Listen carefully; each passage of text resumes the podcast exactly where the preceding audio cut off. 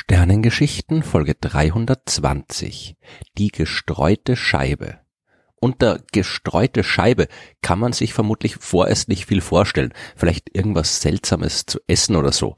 Tatsächlich handelt es sich um eine sehr interessante und immer noch sehr unbekannte Region des Sonnensystems. Man kann das Sonnensystem grob in vier Regionen einteilen. Da ist das innere Sonnensystem mit den Planeten Merkur, Venus, Erde und Mars. Dann folgt der Hauptasteroidengürtel und daran schließt das äußere Sonnensystem mit den Planeten Jupiter, Saturn und Uranus und Neptun an. Hinter Neptun ist aber noch lange nicht Schluss. Verwirrenderweise wird das, was dann kommt, auch oft als das äußere Sonnensystem bezeichnet, hier aber in Abgrenzung zum inneren Sonnensystem, mit dem dann die Region der Planeten bezeichnet wird. Wir wollen uns das, was sich hinter Neptun befindet, aber sowieso genauer anschauen.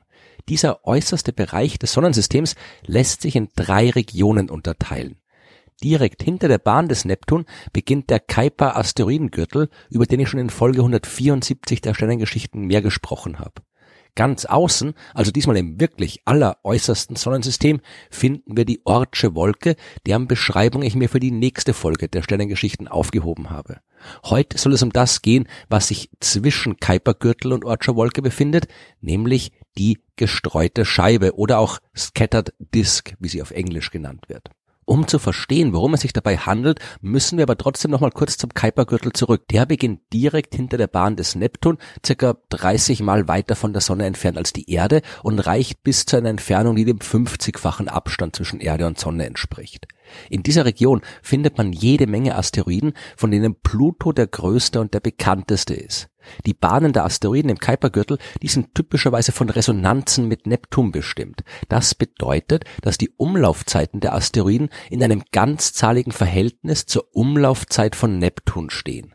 Pluto ist ein gutes Beispiel dafür. In der Zeit, in der er zwei Runden um die Sonne schafft, schafft Neptun genau drei. Man sagt, sie stehen in einer 2 zu 3 Resonanz zueinander. Neben diesen resonanten Kuipergürtel-Asteroiden gibt es auch noch die klassischen Kuipergürtel-Asteroiden, die sich nicht in einer Resonanz befinden. Insgesamt haben die meisten Kuipergürtel-Asteroiden aber Umlaufbahnen, die eher kreisförmig sind und nicht zu stark gegenüber der Ebene geneigt, in der sich die Planeten befinden. Dann gibt's aber auch Asteroiden, deren Bahnen stark von einer Kreisbahn abweichen, das bedeutet, dass der sonnenfernste und der sonnennächste Punkt ihrer Umlaufbahn deutlich unterschiedliche Distanzen zur Sonne haben. Zum Beispiel der Asteroid Eris, über den ich in den Folgen 313 und 314 der Sternengeschichten ausführlich gesprochen habe. An seinem sonnennächsten Punkt ist er 38 mal weiter von der Sonne entfernt als die Erde, am sonnenfernsten Punkt aber fast 100 mal. Diese langgestreckte Bahn ist dann außerdem noch um 44 Grad gegenüber der Ebene der Planetenbahnen geneigt. Asteroiden auf solchen Bahnen nennt man Scattered Disk Objects oder SDOs und die bilden die gestreute Scheibe. Zwischen Kuipergürtel und gestreuter Scheibe gibt es also keine klare räumliche Trennung. Die Trennung erfolgt hauptsächlich anhand der Eigenschaften der Umlaufbahnen der Objekte. Wie die gestreute Scheibe entstanden ist, ist immer noch weitestgehend unbekannt. Die wahrscheinlichste Hypothese hat auch für den Namen dieser Region gesorgt. Sie könnte entstanden sein, als Kuipergürtel-Asteroiden durch die gravitative Wechselwirkung mit Neptun auf ihre extremen Bahnen gestreut worden sind. Da der große Neptun sich unmittelbar am inneren Rand des Kuipergürtels befindet, kann er mit seiner Gravitation die Asteroiden dort auch gut beeinflussen. Besonders gut geht das, wenn es sich um resonante Asteroiden handelt. Wie ich vorhin schon erklärt habe, bezieht sich die Resonanz auf die Umlaufzeiten und diese Resonanzen können stabilisierend oder destruktiv wirken. Pluto und Neptun befinden sich beispielsweise immer weit voneinander entfernt. Und da sie eine 2 zu 3 Resonanz bilden, ist sichergestellt, dass sich daran auch nichts ändert. Alle zwei Umläufe des Pluto bzw. alle drei Umläufe des Neptun befinden sich die beiden Himmelskörper wieder genau dort, wo sie zuvor waren und noch dazu in genau der gleichen Stellung zueinander. Pluto ist dadurch quasi geschützt. Er kann Neptun nie so nahe kommen, um massiv durch seine Gravitationskraft gestört zu werden. Es geht aber auch andersrum. Ist ein resonanter Asteroid in der Nähe des Neptun, dann wiederholt sich auch diese Konstellation dank der Resonanz in regelmäßigen Abständen. Neptun kommt den Asteroid dann also immer wieder nahe und kann ihn mit seiner Gravitationskraft immer wieder stören. Dadurch verändert sich die Bahn des Asteroiden, sie wird langgestreckter und stärker geneigt, bis irgendwann aus einem normalen Kuipergürtelobjekt auf einer normalen Umlaufbahn ein Scattered Disk Object mit einer extremen Umlaufbahn geworden ist. Solche Umlaufbahnen können Asteroiden aber auch bekommen, wenn sie zufällig miteinander kollidieren oder sehr nahe aneinander vorbeifliegen. Die Frage, die wir doch nicht beantworten können, lautet allerdings, wie lange hat das gedauert?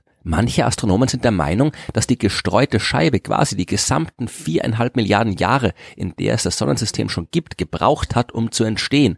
Oder anders gesagt, die Produktion von SDOs aus Kuipergürtelobjekten ist ein langsamer, kontinuierlicher Prozess, der ebenso kontinuierlich stattfindet.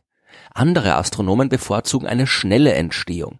Wir wissen, dass Uranus und Neptun nicht dort entstanden sein können, wo sie sich heute befinden. So fern von der Sonne gab es zur Zeit der Planetenentstehung nicht genug Material, um so große Planeten zu bilden. Die müssen sich näher an der Sonne gebildet haben und dann nach außen gewandert sein. Diesen Prozess nennt man planetare Migration und ich habe darüber in Folge 68 der Sternengeschichten mehr erzählt. Als also in der Frühzeit des Sonnensystems Uranus und Neptun nach außen migriert sind, müssen alle Planeten kurzfristig ein bisschen durcheinander gerüttelt worden sein. Vor allem Neptun hätte sich, wie Computermodelle zeigen, auf einer Bahn befinden können, die mitten durch den gerade in Entstehung begriffenen Kuipergürtel geführt hat. Dabei hat er jede Menge dieser Objekte aus ihren Bahnen gestört und so die gestreute Scheibe gebildet. Wie es wirklich war, wissen wir nicht. Dazu brauchen wir wie immer mehr Daten. Aber leider haben wir noch kein Objekt der gestreuten Scheibe aus der Nähe gesehen. Bis jetzt hat es keine Raumsonde gegeben, die sich dorthin auf den Weg gemacht hat. Ein paar Daten haben wir immerhin aus der Ferne sammeln können.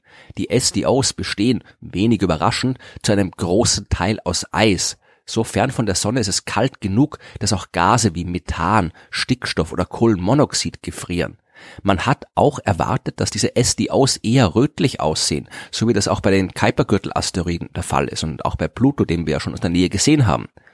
Auf solchen Himmelskörpern befindet sich viel Methan an der Oberfläche des Asteroiden, das von der Sonnenstrahlung dann chemisch verändert wird, so dass vor allem blaues Licht absorbiert und eher rötliches Licht reflektiert wird.